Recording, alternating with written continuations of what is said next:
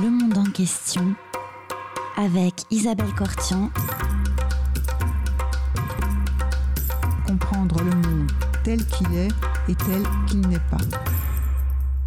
Bonjour à toutes et à tous et bienvenue sur Radio Cause Commune 93.1 dans le monde en question. Aujourd'hui, j'ai le plaisir de recevoir Fabrice Balanche. Bonjour Fabrice Balanche. Bonjour Isabelle. Vous êtes géographe, enseignant-chercheur à l'université Lyon Lumière Lyon 2 pardon, spécialiste de la Syrie, du Liban et du Proche-Orient d'une façon plus générale. Votre expertise internationale est reconnu euh, sur euh, ces questions, à la fois en tant que géographe et en tant que spécialiste du Proche-Orient. Et je rappelle aussi à nos auditeurs qui vous connaissent, puisque nous avons régulièrement le plaisir de vous retrouver dans notre émission et sur Radio Cause Commune, que vous êtes chercheur associé au Washington Institute. Avec vous, euh, Fabrice Balanche, aujourd'hui nous allons parler du nord-est syrien, une région où vous avez effectué un séjour en janvier 2022 si je ne me trompe pas, un peu avant le déclenchement de la guerre donc en Ukraine. Et euh, euh, on aura l'occasion, un, de vous demander d'abord quelle est la situation euh, dans le nord-est syrien et quelles sont éventuellement les conséquences que peut avoir sur la région la guerre en Ukraine, par exemple, et notamment les derniers développements avec la demande de la Finlande et de la Suède qui cherchent, qui veulent intégrer, qui ont déposé leur demande d'adhésion, qui ont fait leur demande d'adhésion à l'OTAN et euh, la Turquie euh, qui euh, est bien fait menace ou brandit éventuellement la menace, enfin joue un peu du chaud et du froid, enfin, menace de pouvoir refuser de s'opposer à cette adhésion-là de la Finlande et de la Suède. Euh, est-ce qu'il pourrait, parmi les dommages collatéraux, euh, les Kurdes euh, dans le nord-est syrien être bah, victimes de, d'un nouveau monnayage ou d'un nouvel abandon par les Américains, par exemple? Bon, alors, mais commençons tout d'abord par vous demander quelle est la situation aujourd'hui euh, dans le nord-est syrien dont on parle beaucoup moins ou plus du tout dans l'actualité internationale?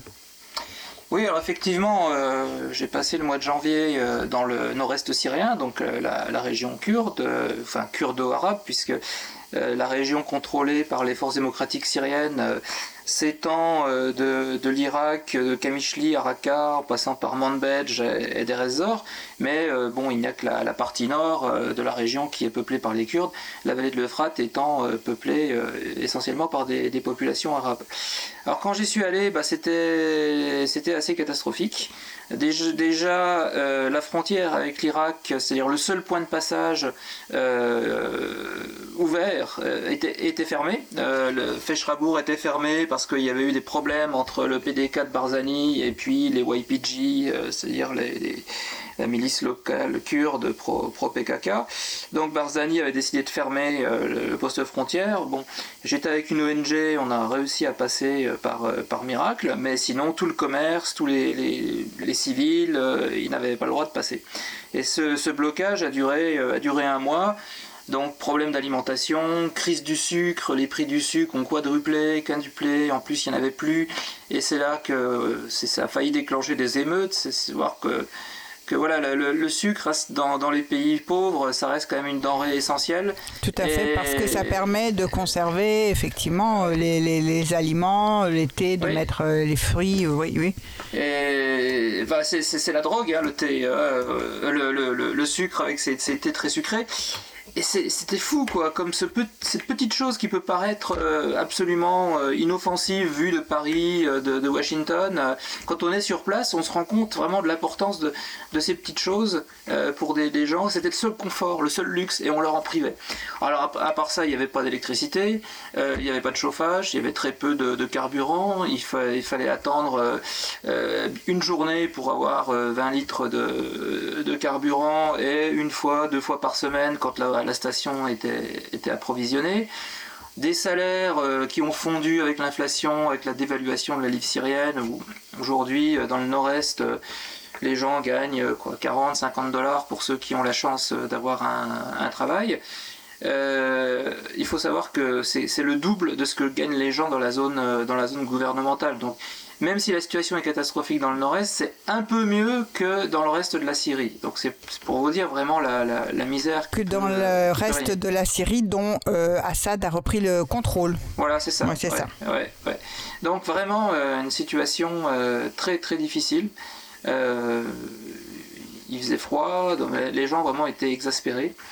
Et puis, et puis ce pain, euh, ce pain qui constitue l'essentiel évidemment de la nourriture des Syriens aujourd'hui, de la majorité des Syriens aujourd'hui, un pain euh, qui est rationné, euh, tant, de, tant de galettes par, par personne, et un pain qui est fabriqué avec une farine de blé mélangée avec du soja et du maïs qui est absolument exécrable. et là c'est vraiment la déchéance parce que le nord-est syrien, ça a toujours été considéré comme le grenier à blé de la Syrie. Euh, c'est là qu'on avait euh, les, grandes exploitations céréalières, euh, grâce, à, cette, région que, la Syrie était autosuffisante, un des rares pays arabes autosuffisants, et qu'elle pouvait exporter, de la farine. Aujourd'hui, ils en sont réduits à importer de, la farine parce que les, rendements sont en chute libre, des problèmes d'eau, des problèmes d'engrais, des problèmes. Donc c'est vraiment une situation très, très difficile qui conduit à énormément de frustration dans la population. Donc euh, la population kurde euh, qui se bat pour avoir un, État, pour avoir une autonomie, bah, elle doute de plus en plus évidemment euh, de la direction du, PYD, le, parti qui, dirige ce qu'on appelle l'administration autonome du nord et de l'est de la Syrie. Quant aux populations arabes de Raqqa et de, de alors là, c'est euh, là ils exècrent évidemment euh, les Kurdes. Ils sont pas forcément pour le retour du, euh, régime syrien parce que ils voient bien que la situation est pire de l'autre côté. Vous avez des milices chiites, des milices, enfin des, Iraniens de l'autre côté de l'Euphrate, donc ils n'ont pas, trop envie, ils n'ont pas fait leur cesse militaire, ils ont peur des, des mais comme ils veulent pas des Kurdes et qu'ils veulent pas du régime, bah, ils choisissent la troisième voie. Et la troisième voie, bah, c'est l'État islamique. C'est ah. L'État islamique, voilà. Euh, quand j'étais dans, dans, dans, cette région, j'ai fait pas mal d'enquêtes euh, auprès de la population, euh, à Hasake, à Deir Raqqa, dans les zones arabes, et tout ce qui m'est ressorti, c'est que à l'époque de Daesh, de l'État islamique, ça allait beaucoup mieux. Euh, on avait du carburant, on avait de l'électricité, on avait de la farine, on pouvait faire du business avec l'Irak, euh, il y avait de l'ordre, euh, il n'y avait pas de corruption. et donc une grande nostalgie de Daesh est, en train de s'installer. Et pendant mon séjour, ce qui, s'est produit, c'est que vous avez eu l'attaque de la prison de Hasake, où, sont enfermés des, djihadistes, des anciens combattants de Daesh, plusieurs milliers, qui ont été prises d'assaut par, euh, par Daesh, qui depuis des mois avait infiltré euh, les quartiers arabes euh, du sud de Hasake, où se trouve cette, cette prison. Et puis, un jour, bah, ils, sont, sortis du bois. à l'intérieur de la prison, certains avaient reçu des armes parce que les gardiens étaient, sont, corrompus. Et c'est des combats qui ont duré une semaine, enfin vous en souvenez euh, peut-être. Avant qu'il y ait l'Ukraine, euh, voilà, on en, a, pas mal parlé. Et ce qui est absolument incroyable, euh, c'est que depuis des mois, ils infiltraient les, quartiers, ils s'installaient dans, les quartiers et que les services de renseignement kurdes n'ont rien vu ça veut dire qu'ils étaient vraiment protégés euh, par la population arabe de, de Hasake, euh, qui n'a pas soufflé mot de ce qui se, passait. Donc c'est extrêmement préoccupant euh, pour justement la sécurité de, cette, région. Euh, après, on a eu droit au couvre-feu, interdiction des déplacements, vraiment des, mesures de rigueur pour euh, arrêter ceux qui avaient réussi à s'échapper, et puis éviter aussi un, soulèvement général, euh, parce qu'il y a des cellules de Daesh partout et qui auraient pu en profiter pour, pour lancer l'attaque contre les forces démocratiques syriennes. Ah, alors, euh, c'est la population euh, euh, arabe que vous décrivez nostalgique de Daesh. Est-ce qu'elle a cru à un moment donné à une possible amélioration de sa situation en particulier, de la région en particulier, lorsque, après la défaite de Daesh, ou est-ce qu'elle a toujours été finalement penser sa sécurité, son bien-être sous en dehors d'une d'être soutenu par, enfin, d'être sous la coupe des Kurdes ou bien du régime syrien. Alors, la, population donc, de, Raqqa, d'Erzor, ces zones qui étaient euh, tenues par, euh, par Daesh, euh, ceux qui ne supportaient pas Daesh, évidemment, sont, sont, partis à Damas ou en Turquie. voilà. Certains ont, rejoint les forces démocratiques syriennes parce qu'il y avait des problèmes tribaux. Il y avait des gens qui supportaient qui supportaient pas Daesh, bien sûr. mais bon, ceux qui restaient étaient bon, neutres, voire positif euh, vis-à-vis de Daesh pour euh, tous les avantages que, je vous ai décrits. Finalement, Daesh, ils sont restés euh, deux ans, deux ans et demi, et très rapidement, la coalition internationale a appuyé les forces démocratiques syriennes qui ont repris Raqqa et toutes, toutes ces régions. Donc, ensuite, ils ont fait le gros dos, ceux qui étaient pro-Daesh. Euh, parce qu'il y a eu quand même euh, de la répression, des arrestations. Euh, mais les Kurdes n'ont pas été si méchants que ça avec avec avec, cette population arabe? Non, non, non. Il n'y a pas eu. Alors, Amnesty International a dénoncé des changements démographiques, etc. Non, il n'y a pas eu d'épuration de, ethnique comme certains l'ont dit, euh, il y a eu pas mal de mensuétudes des, forces démocratiques syriennes, des Kurdes à l'égard de, ces populations. Les, gens ont été relâchés euh, assez, euh, assez rapidement. même les, familles des combattants de Daesh, les familles syriennes, ont, fini par être relâchées en échange de, la parole du chef de tribu, comme quoi maintenant ils allaient bien se comporter, etc quand, quand, Daesh est arrivé dans les zones kurdes, bah, en revanche, ils ont massacré tout le monde et puis ils ont, euh, ils ont pratiqué l'épuration ethnique. Hein. C'était pas du tout le même. Euh, le euh, même traitement. Parce qu'il y a quand même dans l'idéologie du PUID, donc du, PKK, cette, cette, idée de, de créer un homme nouveau, de changer la société, enfin, de laisser une seconde chance aux, aux gens. Euh, qui est d'ailleurs très critiqué par beaucoup de Kurdes en disant euh, non, euh, on aurait dû les chasser, on ne devrait pas leur laisser une seconde chance parce qu'ils ils vont se retourner, se retourner contre nous. et aujourd'hui, avec les difficultés économiques, bah, le, naturel revient au galop, euh, c'est-à-dire que les gens qui étaient, pro-Daesh, euh, bah, ils retournent vers, euh, vers Daesh. Daesh arrive même à recruter une nouvelle génération de, combattants, des jeunes, entre 16 et, 20 ans, évidemment, des esprits qui sont, très malléables, moyennant finance. Il y a une telle misère que c'est pas difficile pour 50 dollars, 100 dollars d'acheter un combattant. Et puis surtout pour des questions de, voilà, de dignité, c'est-à-dire euh, vous, êtes un, vous avez 20 ans, vous n'avez pas de travail, vous ne savez pas où vous allez. Il vaut, euh, il vaut mieux être un combattant, c'est ça? Enfin, l'idée c'est bah, oui, d'être quelque chose. Ouais.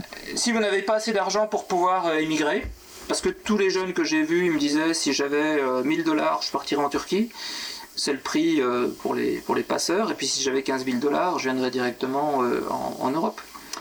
C'est ça là. Donc il y a une très grande désespérance, très très grande désespérance euh, dans, la, population parce que la situation n'est pas claire.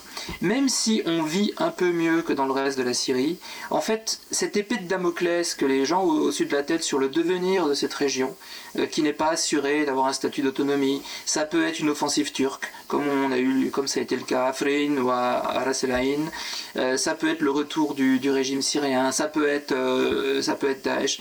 C'est pas clair. Donc les, les gens ne savent pas où ils vont. Et, une ville comme Kobané, par exemple, euh, que, que j'ai connue euh, en, 2018, très, euh, très dynamique, avec une reconstruction en trois ans après la destruction totale de la ville. La ville avait été reconstruite à 80%. Enfin, là, tous les chantiers sont arrêtés. Et Kobané, Kobané est une ville morte aujourd'hui. Les gens ont peur. Les gens ont peur qu'il y ait une offensive turque et qu'ils subissent le même sort que, leurs voisins de Tel Abyad ou de la Selaïn, être obligés de fuir, de se retrouver dans, des camps déplacés euh, du côté de Kamishli ou de, de Hasake, et puis ben, leurs maisons euh, distribuées, aux combattants arabes pro-turcs, euh, avec ces, réfugiés syriens que Erdogan veut renvoyer en Syrie dans les zones kurdes pour créer cette zone, cette zone arabe anti-kurde qui, qui, lui servirait de, pour, pour pratiquer l'épuration ethnique à l'égard à l'égard des Kurdes comme il le fait à Afrin ou, C'est ça, une extension de cette zone-là qui est redoutée. Oui, alors je vous propose, si vous le voulez bien, une première pause musicale et nous allons revenir à la fois sur euh, cette crainte, sur l'incertitude du statut de, la région dont nous allons parler et aussi sur la situation économique, si la détérioration, enfin comment expliquer cette, euh, enfin la, la, détérioration économique et, dans, la région. Alors la, première pause musicale, eh bien euh, que vous nous proposez, Fabrice Palanche, c'est La petite kurde de Pierre. Est-ce que vous pouvez nous rappeler le contexte dans le lequel effectivement euh, Pierre Perret a fait cette chanson. Oui, alors c'est une chanson que, que j'aime beaucoup, euh, qui date de 1991. Hein, c'est dans la même verve que, que Lily, euh, peut-être qu'elle est plus célèbre, où en fait Pierre Perret parle des, des massacres contre les Kurdes dans, dans le nord de l'Irak. Hein. On est, euh, c'est la politique de l'Anfal euh, de Saddam Hussein, le bombardement chimique sur euh, Halabja qui a fait 5000 morts et puis qui a, qui a poussé des centaines de milliers de gens à partir, mais aussi toute cette politique d'élimination des, villages kurdes du nord de l'Irak, d'épuration ethnique hein, très, très violente que, Saddam Hussein avait lancée contre, contre les Kurdes. Alors on écoute Pierre Perret. Petite, si tu es kurde, écoute-moi. Faut partir et quitter ton chez-toi. Moi j'ai connu ton sort, j'ai tutoyé la mort. On n'a jamais raison contre un soldat. Ils étaient cent autour de ma maison. Au mur, il y avait de l'ail et des poivrons. Le vent était si doux, le ciel était si clair. Et mon père est tombé dans un éclair. C'était un matin calme de septembre. Ils ont amené ma mère dans la chambre. Grand-père dans ses mains pleurait comme un enfant. Dehors on entendait hurler maman. Grand-mère faisait du pain dans la cuisine. Elle s'effondra le nez dans la farine. Et sur son cœur éclos la fleur d'un géranium hommage qu'elle ait reçu d'un homme. Grand-père à coups de crosse dans le dos implorait la pitié de ses bourreaux. J'entendais les soldats qui riaient tant et plus, et maman sur son lit ne criait plus. Puis soudain le soleil s'est endeuillé, les obus éclataient comme des œillets, la mort faisait ripaille jusque dans nos jardins, il n'y poussait plus que des orphelins. La pluie qui avait cousu tout l'horizon faisait fumer les ruines des maisons. Et tout en m'éloignant du ciel de Babylone, j'ai compris que je n'avais plus personne. N'écoute pas les fous qui nous ont dit la liberté est au bout du fusil. Ceux qui ont cru ces bêtises sont morts depuis longtemps. Les marchands d'armes ont tous de beaux enfants. Depuis la nuit des temps, c'est pour l'argent que l'on envoie mourir des pauvres gens. Les croyants la patrie, prétexte et faribole, combien de vies pour un puits de pétrole?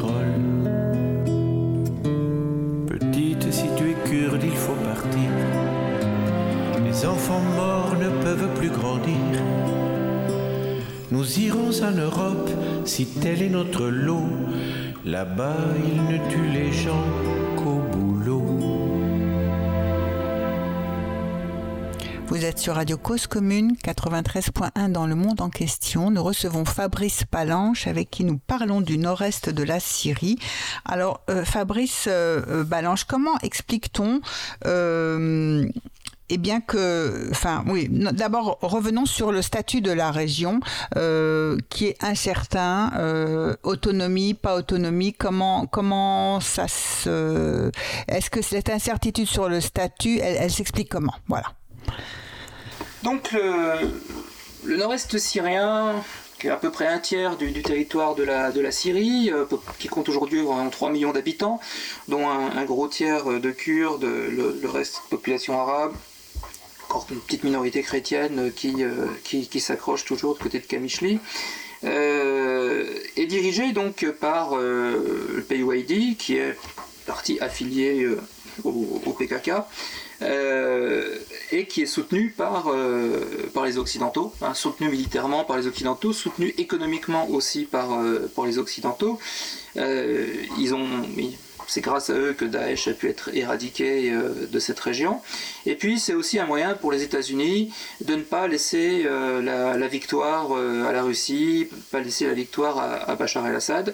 Donc on soutient l'autonomie de cette région, les revendications autonomistes de cette région, dans un but plus, on va dire, géopolitique, véritablement humanitaire, ou du droit du peuple, à, des peuples à disposer d'eux-mêmes puisqu'on a vu qu'en octobre 2019, euh, Donald Trump avait retiré ses troupes euh, de, la frontière turque, permettant ainsi euh, à Erdogan d'envoyer son armée s'emparer de Tel Abyad, de la Selaïn, des territoires kurdes, et dont il a, il a chassé la population.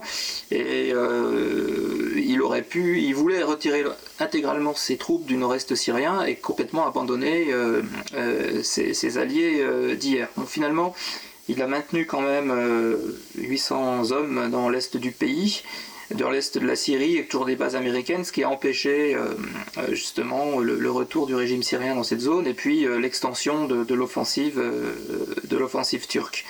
mais là, voilà, ce statut est, très, très fragile. Ça tient à la présence américaine.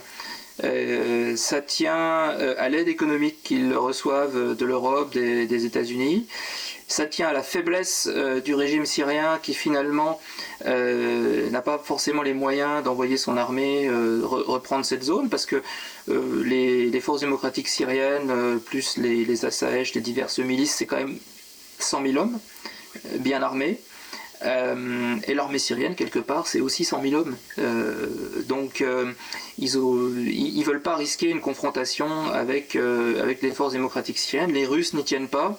les Russes espèrent qu'il y ait des négociations entre le régime et, l'administration locale. Ben, en fait, ces négociations sont au point mort parce que Damas ne veut absolument rien lâcher. Damas veut revenir dans la région comme en 2011. Euh, et ça, évidemment, euh, les, Kurdes ne l'acceptent pas. Ils disent on n'a pas perdu 11 euh, 000 martyrs pour reprendre Raqqa contre Daesh, pour, pour tout perdre, pour tout abandonner et revenir au, statut qu'on avait avant, c'est-à-dire un statut de, citoyen de seconde zone, dominé par, par les, les par Damas. Mais la menace principale, c'est la Turquie. C'est cette Turquie qui, qui n'accepte pas de voir un, un État kurde syrien se, constituer, surtout dominé euh, par, euh, euh, par une branche du, PKK, et donc qui fait tout pour, pour, pour les éliminer, mais qui est bloqué dans, dans son projet par la Russie qui s'en sert comme, comme carte, c'est-à-dire tu me donnes un morceau d'Idleb, je te donne un morceau des Kurdes. Bah, comme aujourd'hui, comme aujourd'hui les Turcs ne veulent plus rien donné sur Idlib. Et comme ça s'est passé pour Alep d'ailleurs. Oui, c'est ça. C'était depuis, depuis 2016, on a cette espèce de chantage, euh, un morceau d'Idlib, d'Alep contre un morceau des Kurdes, et puis là, euh, on arrive un peu à l'os, parce que si les, si les Turcs donnent davantage à Idlib, ils se retrouvent avec 2 millions de réfugiés syriens supplémentaires, donc ils n'ont pas trop envie. Et puis on a aussi les Américains qui disent non, maintenant, euh, vous, vous n'intervenez pas. Enfin, on en reviendra peut-être sur la suite, mais avec la guerre en Ukraine, bon, il y a des bruits de bottes. Et donc cette région, vu, cette instabilité euh, sur, euh, sur l'avenir, euh, vous n'avez pas envie d'investir. donc la, région rentre en crise. Ensuite, c'est une région qui est très isolée parce que vous avez juste ce point de passage ouvert avec l'Irak, Feshrabour. Bon, il y a du commerce qui se fait aussi avec la zone régime, mais c'est ouvert, c'est fermé, enfin c'est très aléatoire. Donc le prix des marchandises est extrêmement élevé. Euh, prenez par exemple les engrais. Euh, les engrais coûtent une fortune, donc les paysans ne peuvent pas en, utiliser comme avant euh, pour, fertiliser leurs champs. et on a des rendements de blé qui sont minables. Euh, on était dans des terres où euh, vous Ce qui explique le passage, vous parliez du grenier euh, de, à propos du nord-est syrien et qui aujourd'hui est obligé d'importer de la farine. Voilà, alors vous avez le problème des engrais et vous avez le problème de l'eau. il y a deux types d'irrigation dans la région. Une irrigation à partir de l'Euphrate qui prend sa source en Turquie. On est en période de sécheresse les Turcs, les Turcs euh, ne laissent pas passer euh, assez d'eau de l'autre côté, donc les, canaux d'irrigation euh, sont, sont, souvent à sec. L'eau qui vient de l'Euphrate alimente aussi les turbines du barrage Tishrin qui produisent de l'électricité. Il n'y a pas assez d'eau, donc il n'y a pas assez d'électricité. Donc il n'y a pas assez d'électricité pour faire fonctionner les pompes à eau qui mettent l'eau dans, dans, les barrages. Donc on a, on a un déficit d'eau. Ailleurs, euh, les Turcs ont creusé des puits euh, extrêmement profonds euh, à la frontière qui permettent de, pomper dans la nappe phréatique. Et de, l'autre côté, donc vous avez la nappe phréatique qui, est très basse et, on n'a pas, les paysans n'ont pas les moyens de, creuser des puits aussi fonds et ils n'ont pas l'énergie, l'électricité ou le fuel pour pouvoir faire remonter l'eau à la surface. Donc c'est une, catastrophe, catastrophe agricole qui explique cette, cette déficit de production qu'on a aujourd'hui. Mais il faut bien se rendre compte que l'agriculture, c'est la ressource principale de la majorité de la population. Hein. Euh, alors euh, voilà, il faudrait qu'ils importent du blé. Là, les prix du blé vont exploser avec la crise en Ukraine. C'est une aide qui vient essentiellement de la communauté internationale, mais la communauté internationale fatigue. Il y a d'autres crises. Euh, et comme je vous le disais dans la première partie de l'émission, euh, ils sont obligés de, mélanger la farine de blé avec du soja ou, du maïs. Et, les gens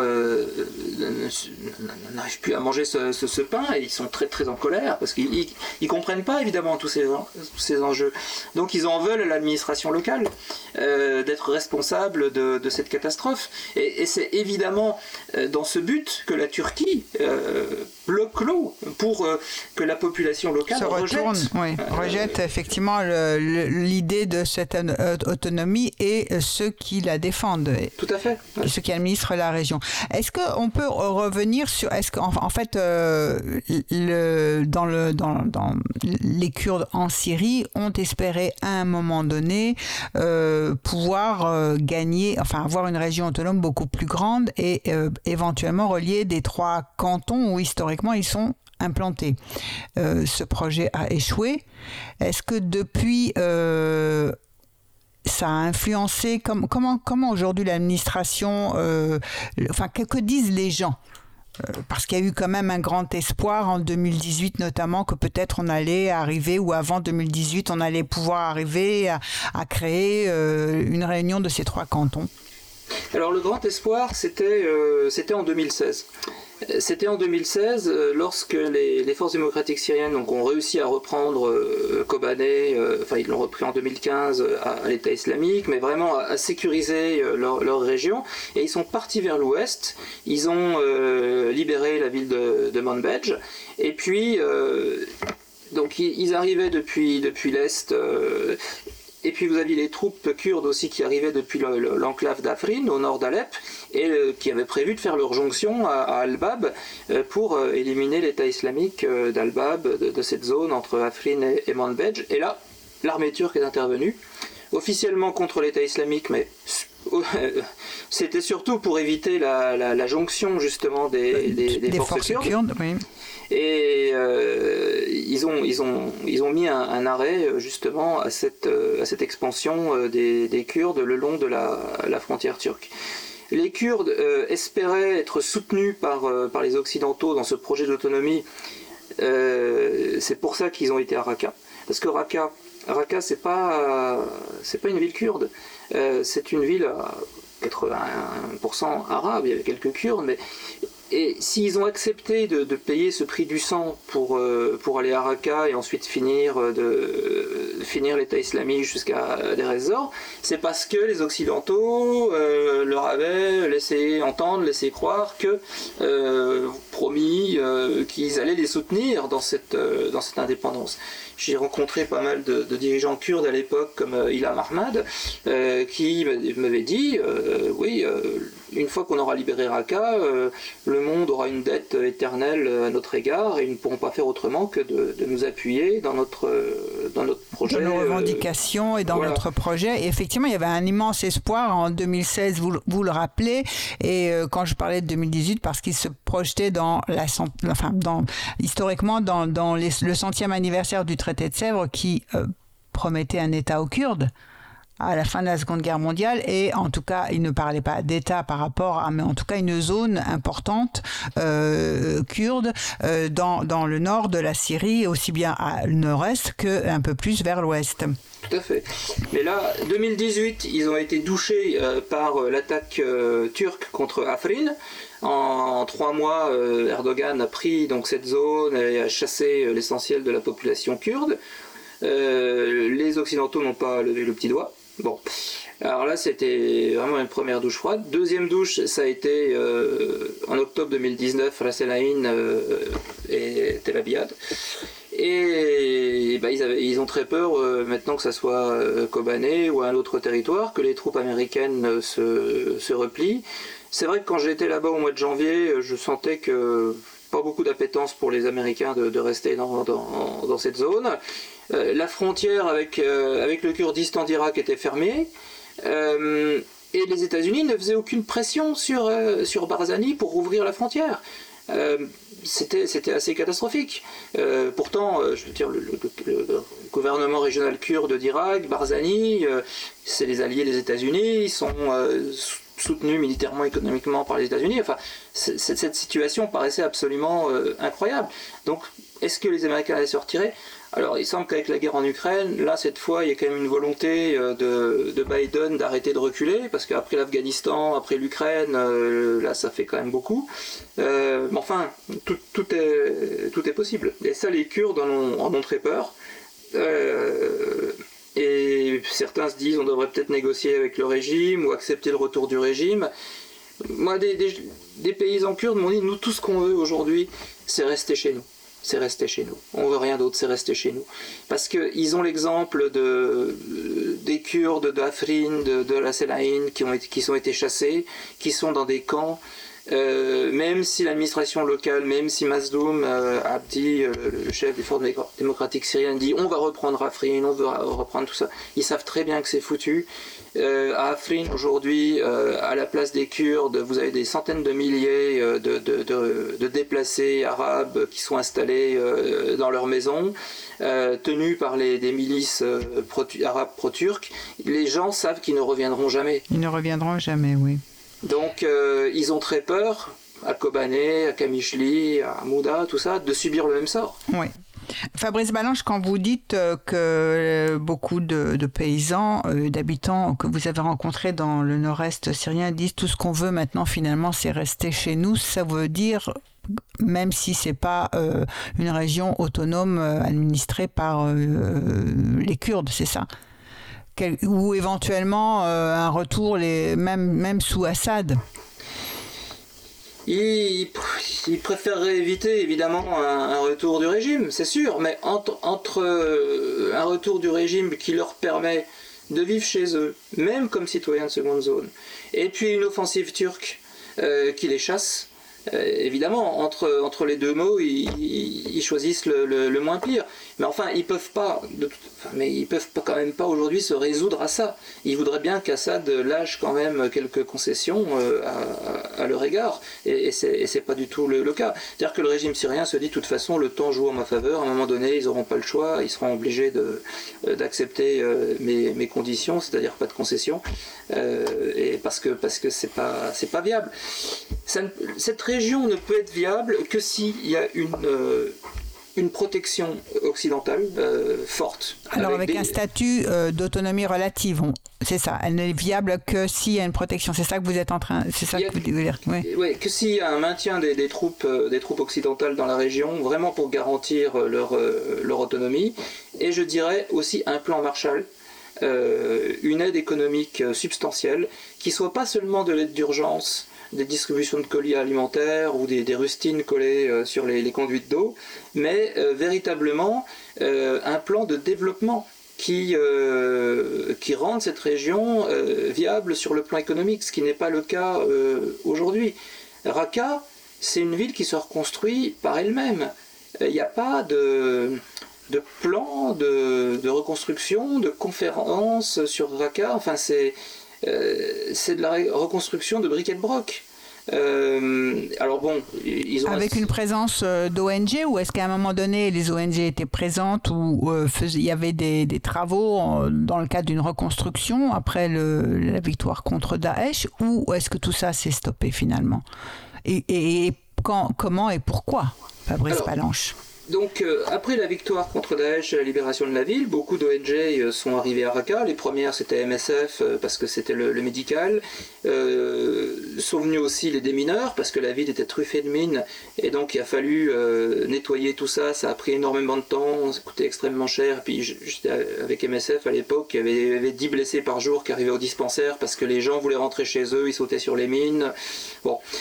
Après, ils ont, se sont attaqués euh, au système d'eau, euh, au système d'électricité, euh, l'éclairage public, et puis, et puis essayer de refaire le, système d'eau. Mais ça, c'est un, travail absolument, absolument énorme, fait par des agences de développement, fait par des ONG comme Solidarité, une ONG française qui est très très impliquée à Raqqa et qui fait vraiment un excellent travail.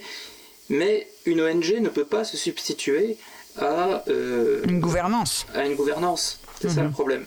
Une ONG, en plus, elle est dépendante des bailleurs, euh, euh, de l'humeur des bailleurs. bon, pour l'instant, il, il, y a eu beaucoup d'argent sur le nord-est syrien, mais les, les, bailleurs sont en train de revoir leur, leur politique. Et c'est. Si, si, vous prenez les immeubles, si vous il n'y a rien. vous, le réseau d'égout, il n'y a rien ces infrastructures majeures ne, sont pas, touchées. Le, réseau d'eau a été juste euh, réhabilité, mais, pas reconstruit. Euh, et en fait, on réhabilite euh, l'ancien réseau. L'ancien réseau qui était déjà obsolète avant la guerre. Et, qui aujourd'hui, avec le manque d'eau, avec l'extension urbaine, n'est plus fonctionnel. Voilà, vous parler du réseau d'irrigation où il y a 90% de pertes. Euh, il faudrait complètement changer le mode d'irrigation. Et là, il y en a pour des centaines de millions avec un plan sur le, long terme. Mais le problème des, grandes, des, grands bailleurs comme l'Union européenne, c'est qu'ils ne peuvent pas intervenir dans une zone qui n'est pas reconnue officiellement. Euh, ils peuvent intervenir euh, pour des, projets via des ONG, mais ils peuvent pas signer un accord avec euh, l'administration autonome en disant ben voilà, on met 200 millions d'euros dans, euh, la, modernisation du système d'irrigation de, de, Raqqa, euh, parce que ce n'est pas un État reconnu et euh, il n'y a pas il n'y a pas des, des, possibilités euh, effectivement de déroger à cette règle où on n'a pas inventé une façon particulière. Donc enfin en, tout, en, clair vous nous dites que euh, la reconstruction et la viabilité n'a jamais été envisagée. Ben non. Non elle ne l'est pas parce que par oubli par indifférence comment? Alors Bon, déjà parce que le, statut de cette zone, d'un point de vue international, c'est une zone grise. Donc euh, les, grands bailleurs peuvent pas intervenir comme on peut intervenir euh, en, Irak ou au Liban en traitant avec un État. Euh, L'État souverain, c'est quand, même quand même Damas. C'est eux qui occupent c'est la, Syrie de Bachar el-Assad qui, est, aux Nations Unies. Euh. bon. Euh, ensuite, bah, vous avez l'opposition euh, des, Russes, des, Chinois qui pourraient mettre leur veto au Conseil de sécurité. et puis vous avez l'opposition des Turcs aussi. reconstruire et ensuite se prendre un bombardement turc qui vous met tout à, néant. tout, ce qui a été reconstruit à Ras el ou à Tel Abyad a été détruit par, par les Turcs. Donc, Là aussi, euh, on ne peut pas trop se projeter dans la durée. Et puis, et puis euh, c'est toute l'ambiguïté. C'est-à-dire que si les Occidentaux ont une politique claire en disant nous irons jusqu'au bout, nous allons euh, appuyer l'autonomie de cette région, voire l'indépendance de cette région. Donc à ce moment-là, ils mettent les moyens, ils trouvent les moyens juridiques pour contourner les, obstacles, il n'y a, a, pas de souci. Mais en fait, est-ce qu'ils se disent pourquoi reconstruire si de toute façon cette région va revenir entre les mains du régime syrien tôt ou tard Ouais. Ou si elle va, ou ce qu'on va reconstruire, ou l'argent qu'on va, va être détruit par une offensive, euh, euh, une offensive turque.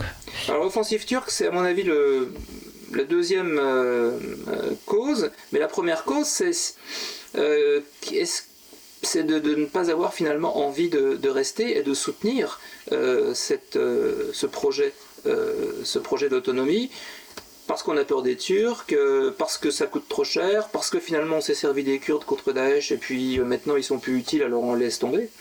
Euh, c'est quand même un grand classique de la géopolitique. Un grand, un grand classique, oui, et, dans l'histoire euh, kurde euh, qui se, qui s'est répétée euh, un certain nombre euh, de fois. Euh, je vous propose une euh, seconde pause musicale. Euh, vous nous proposez donc d'écouter un chant révolutionnaire qui s'intitule L'époque légendaire euh, du Rojava. Est-ce que vous voulez nous dire quelques mots euh, de cette chanson? Oui, alors c'est bon, c'est typiquement quand on va dans la région, qu'on prend des taxis ou des bus, les, les chants qui sont serinés à longueur de journée à la radio.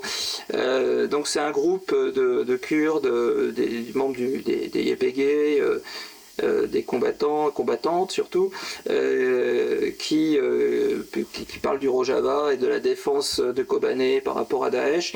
Et euh, si vous allez sur YouTube, vous verrez le clip. En fait, c'est c'est tourné sur une colline qui domine Kobané, qui a été une colline où il y a eu des affrontements terribles entre, entre Daesh et les Kurdes, où il y a eu vraiment des centaines de, de- morts. Euh, et ça, ça vous met dans, dans cette ambiance euh, révolutionnaire qui, euh, que vous avez dans le nord Syrie, et qui contraste aussi un petit peu avec la chanson de, Pierre Perret, parce que Pierre Perret conseille justement Petite Kurde, ben, viens en Europe, ne, ne te bats pas, enfin voilà. Eux ils, ont, eux, ils ont choisi de rester et de se battre pour défendre leur territoire. Alors on écoute tout de suite euh, Kewe euh, Destena euh, Efsanewi. Je ne suis pas certaine d'avoir très bien prononcé. À tout de suite.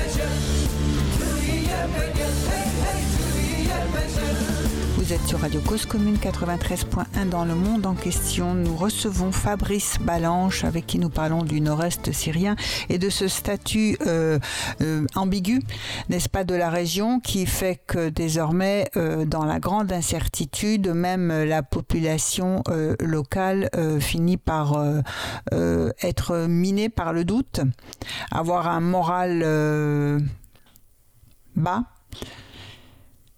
Et comment, se présente euh, l'avenir? Alors à la fois, il y a à la fois ce que cette euh, paralysie en fait, parce que l'incertitude effectivement euh, fait que ceux qui, ceux tentent d'administrer la région ne sont en fait tellement dans la dépendance des aléas et des fluctuations de l'actualité internationale que, les, administrés ne les considèrent pas vraiment comme des responsables politiques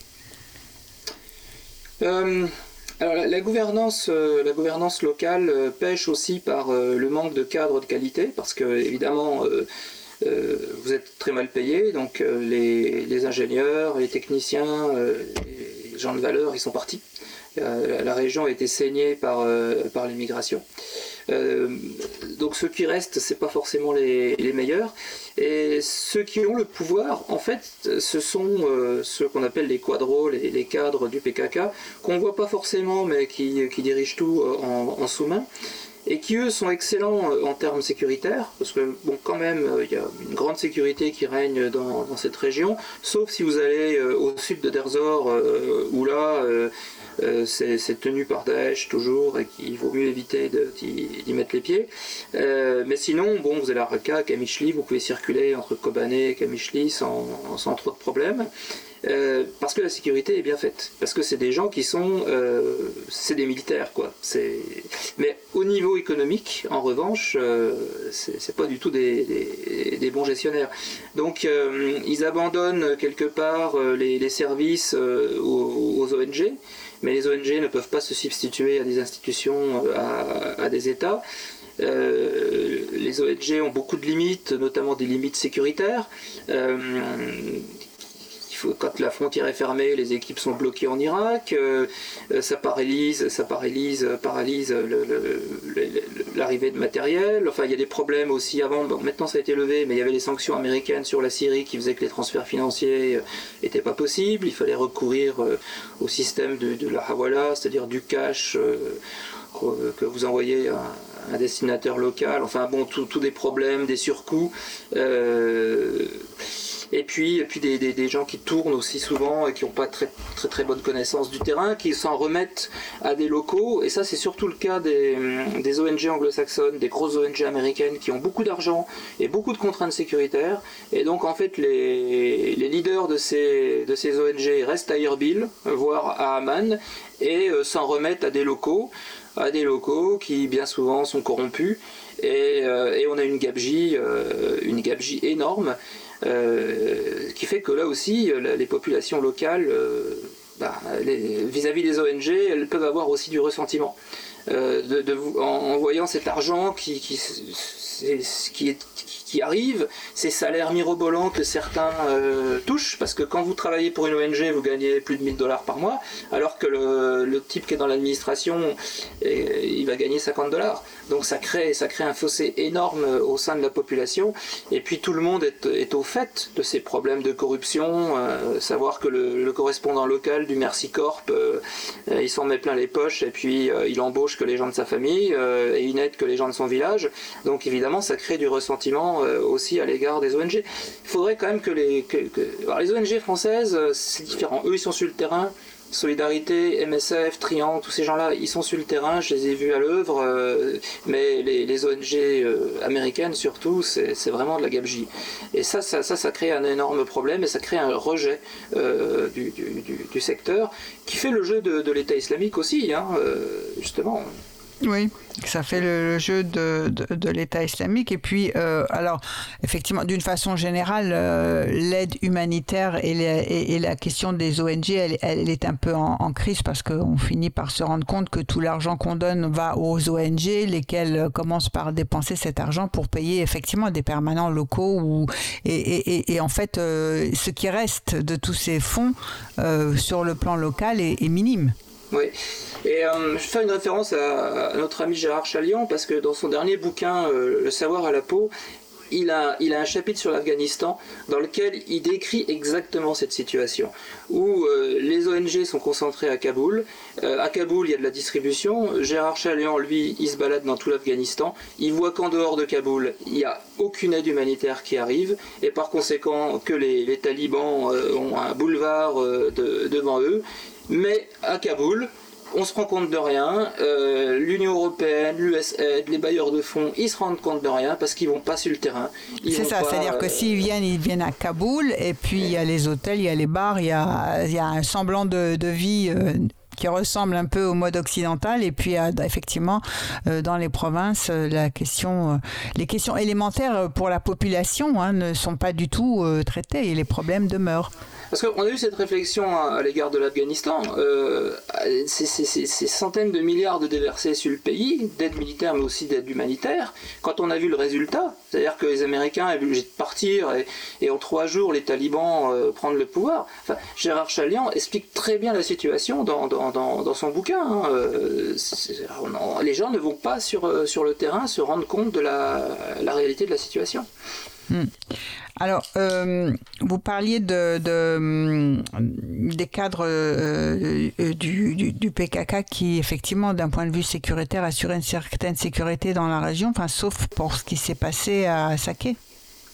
Oui, alors là, à Saké, on a vu qu'ils n'étaient pas du tout au fait, hein, qu'ils n'arrivaient pas à pénétrer les, quartiers arabes, à contrôler les quartiers arabes, à avoir des informateurs dans ces quartiers. Euh, et c'est vrai que dans les zones arabes, ils se reposent eux aussi sur des, correspondants locaux qui sont des, chefs de tribus, euh, des, informateurs, mais que ces gens-là ne sont pas francs du collier. C'est-à-dire que, euh, ok, les Kurdes sont les maîtres, le POID est le maître, donc on, travaille avec lui, mais. Mais nul n'est nul, nul est assez fort pour être toujours le plus fort, c'est ça, et on met, on met, comme vous le dites, assez, assez bien dans la région, on met on ne met pas tous ses œufs dans le même panier ah, On ne met pas tous ses œufs dans le même panier. On garde, euh, on garde surtout un pied euh, bien ancré euh, du côté de, Daesh. Parce que, et ça c'est quelque chose que j'ai vu en Irak aussi, dans le nord-Irak, où les gens se disent Daesh un jour va revenir. Donc on a, on a intérêt à être gentil avec eux. C'est pour ça aussi que les, les, informateurs, les combattants de Daesh n'ont pas été sanctionnés, énormément sanctionnés. Parce que les juges locaux ils n'ont pas envie, euh, après-demain, euh, de se retrouver avec, euh, avec Daesh au pouvoir. Et, si Daesh, parce que si Daesh revient, ceux qui auront condamné les anciens combattants de Daesh, eh ben, ils, vont se, ils vont se faire décapiter. Donc, et, moi j'ai senti cette crainte aussi dans, à Mossoul notamment. et c'est quelque chose qu'on retrouve évidemment à Raqqa, à Derzor, dans, toute cette zone où les gens se disent demain Daesh va revenir. Ouais. Incertitude. Euh, Fabrice Balanche, notre émission va bientôt toucher à sa fin. Euh, est-ce que vous pensez que euh, la, situation euh, pourrait encore se détériorer davantage avec une menace de la Turquie de s'opposer effectivement à l'adhésion de la Finlande et de la Suède dans l'OTAN et qu'elle pourrait chercher à monnayer quelque chose davantage par rapport au sud-est syrien et c'est peuplé par les Kurdes? Et au projet d'autonomie ou à cette région bah, Il est clair que la Turquie euh, cherche toutes les, opportunités euh, de, faire avoir ses intérêts. Donc euh, l'Europe est sous la menace russe, la Finlande et la Suède veulent rentrer dans l'OTAN les Turcs en profitent pour demander quelque chose, évidemment, contre les Kurdes. Euh, Alors, ils demandent quelque chose contre les Kurdes ou ils demandent des armes aux Américains, par exemple? Est-ce que, est-ce que, vous voyez, est-ce que, euh, euh, qu'est-ce qu'ils peuvent, qu'est-ce qu'ils peuvent privilégier dans, dans le deal qui, enfin, alors, les, les, Turcs, après avoir acheté des missiles russes S-400, se sont vus euh, retirer euh, des, des, de programmes militaires euh, comme les F-35, les avions de, guerre. Donc, ils veulent évidemment pouvoir obtenir ces, ces F-35, ça c'est très important. Alors, alors, ils mettent en avant Finlande, Suède, Pro-Kurde, donc pour, pour oui, hein, rappelons, rappelons qu'ils accusent la Finlande et, et la Suède d'héberger des euh, réfugiés euh, kurdes qu'ils accusent d'être des terroristes et, des membres du PKK. Oui, mais ça, c'est vraiment qu'un. C'est l'arbre qui cache la forêt. Hein. Euh, en fait, ce qu'ils veulent, c'est évidemment être réintégrés dans les programmes militaires de, l'OTAN, tout en gardant les, les S-400. Et puis, ce qu'ils veulent aussi, c'est avoir les mains libres pour achever leur zone de sécurité dans, dans, le nord de la Syrie, c'est-à-dire pratiquer l'épuration ethnique à l'égard l'égard des Kurdes. Euh, la Turquie profite de cette menace contre, contre l'Europe pour euh, évidemment exiger quelque chose contre, contre les Kurdes. Euh, après, est-ce qu'ils vont vraiment lancer une offensive? Il est sûr que la, guerre en Ukraine inquiète la, Turquie parce qu'elle elle trouve que la, Russie va, parfaire son, son encerclement autour de, la zone d'influence euh, turque. On a vu quand même euh, les, à l'issue de la guerre du Karabakh, euh, où les Turcs ont soutenu l'Azerbaïdjan, que les Russes ont quand même bloqué à un moment donné l'extension de l'influence turque, hein, notamment ce, ce, ce, corridor que les Azéris veulent entre l'Azerbaïdjan et euh, le Natchichevan. Euh, les Russes ont déployé des troupes dans le sud de l'Arménie pour empêcher un nouveau coup de force azéri, euh, azéro-turc. Donc quand même entre le voilà entre, entre, la Turquie et la Russie, il y a quand même pas mal de, frictions en, en, ce moment. Donc les, les Turcs ont même intérêt à se rapprocher un peu de l'OTAN. Euh, mais s'ils peuvent évidemment, euh, c'est un jeu de poker menteur, hein, euh, obtenir quelque chose contre les Kurdes en Syrie, ils, le feront. On verra jusqu'où ira la naïveté de, Biden par rapport à cette, à opération. Mais en tout cas, ce que je retiens de cette guerre en Ukraine, c'est quand même que les Américains qui étaient prêts de se, à se retirer, à mon avis, du nord-est syrien, et à, voir à trouver un espèce d'accommodement avec les Russes, comme on a fait croire qu'on l'avait trouvé dans le sud de la Syrie en, en 2018, euh, en laissant une autonomie locale aux gens qui a été euh, un an plus tard euh, comment dire, annulée. je pense que, là, les États-Unis vont quand même essayer de s'accrocher un peu dans, le nord-est, ce qui peut garantir justement la, survie de l'administration locale. Mais c'est pas parce que les acteurs internationaux se neutralisent et bloquent donc une nouvelle offensive qu'on n'a pas euh, des problèmes internes euh, qui, qui, vont promouvoir des mouvements djihadistes, qui vont promouvoir des, des, révoltes, euh, parce que comment dire, ce statu quo euh, ne peut pas durer. Euh... Il peut pas durer, et puis il, instaure un, climat économique, un climat, euh, je dirais, euh, général de désespérance, parce qu'il n'y a pas d'investissement, la crise se prolonge, les gens ne savent pas où ils vont, ils sont déprimés, et la frustration augmente, et puis bah, vous avez ces, ces groupes djihadistes qui, qui, en profitent pour relever la tête. Ouais. Je vous remercie, euh, Fabrice euh, Balanche, de votre participation euh, à notre émission. Nous allons nous quitter avec une dernière chanson et pause musicale. Cette fois, elle est sur le petit Alan, cet enfant que nous avons retrouvé.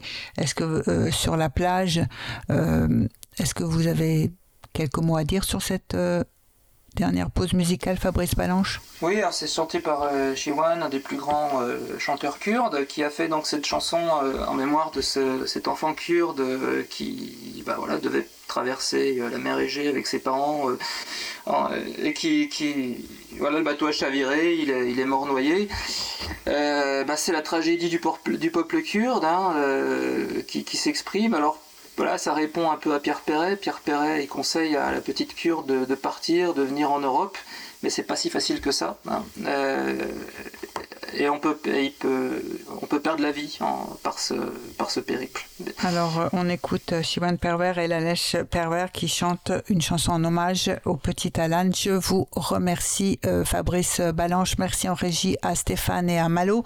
Et je vous dis à tous et à toutes une très bonne journée et euh, une prochaine émission. À bientôt pour une prochaine émission. Au revoir.